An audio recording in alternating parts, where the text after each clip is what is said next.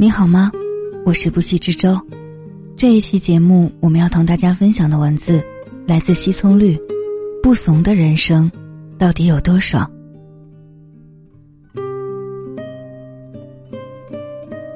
我是余欢水热播，郭京飞饰演的余欢水，在剧里是个悲剧般的存在，被老婆嫌弃，被朋友欺骗，被同事取笑，被老板轻视。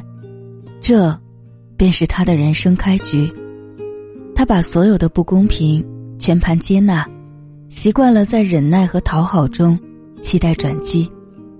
曾在网上看过一个提问：为什么有些人总是被欺负？有个高赞回答是：因为他好欺负啊。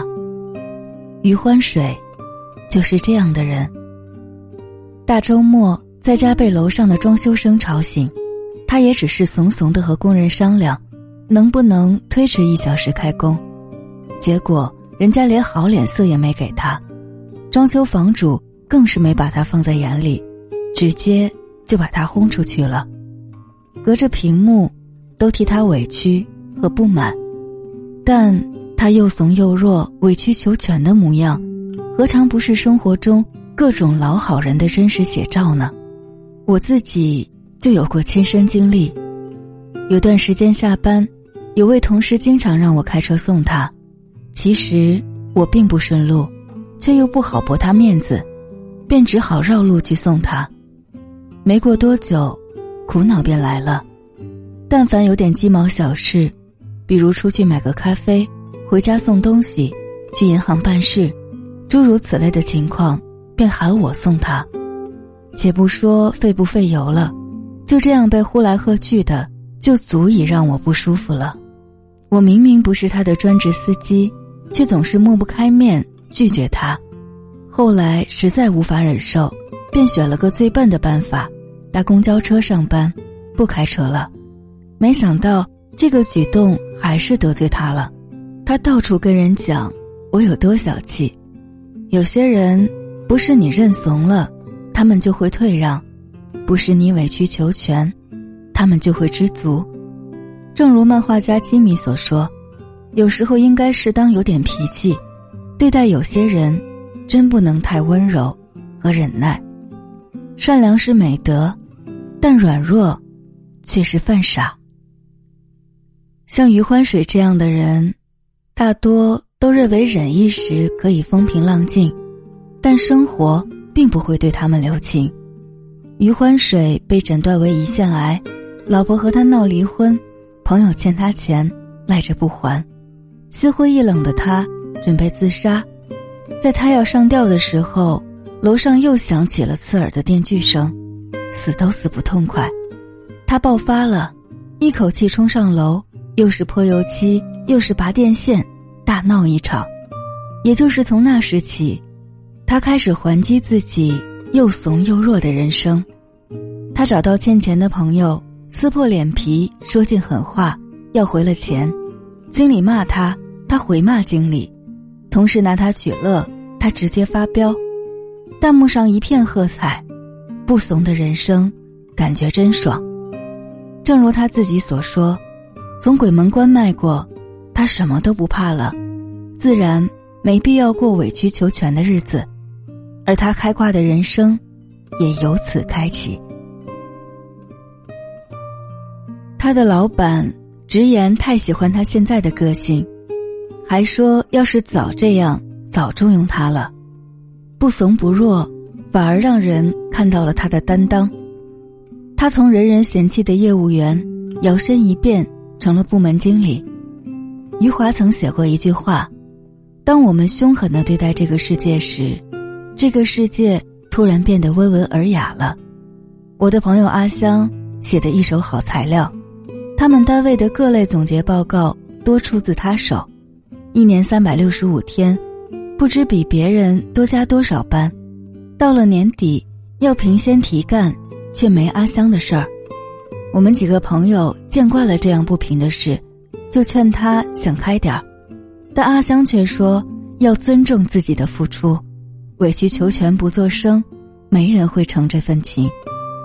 他去找了一把手，有委屈说委屈，有不满说不满，硬是为自己争回了应得的荣誉。不仅如此，往后该是他得的荣誉，一个也没错过。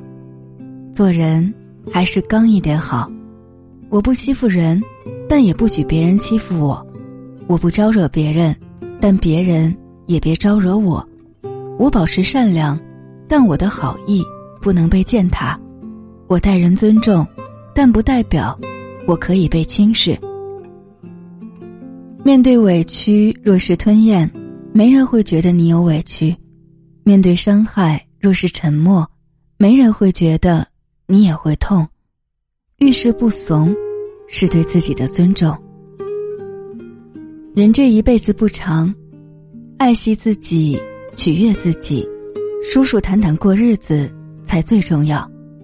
若遇人迁就，八面玲珑，看似讨人欢喜，但其实是委屈了自己。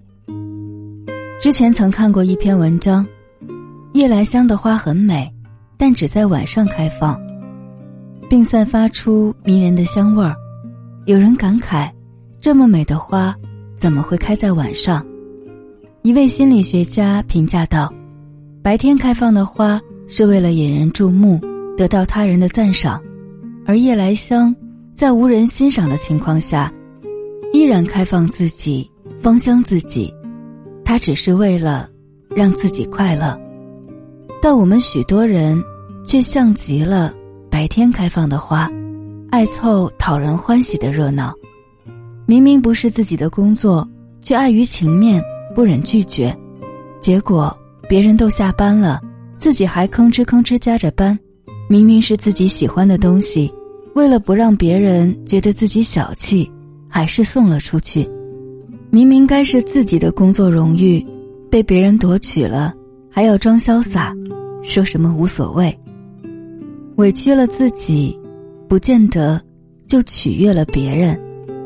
你帮忙接的那份工作，自然而然成了你该干的工作。你送了最喜欢的东西出去，别人还是觉得你小气，你装潇洒。不公正的待遇会再次落到你头上。退一步，并没有海阔天空；忍一时，也并未风平浪静。越是委曲求全。人生反而越艰难。成熟的人早就戒掉了取悦他人。一个人若是自己都不爱惜自己，别人又如何尊重你呢？当你开始取悦自己，世界才开始对你温柔。你才是那个可贵的你，才是值得世界珍惜的你。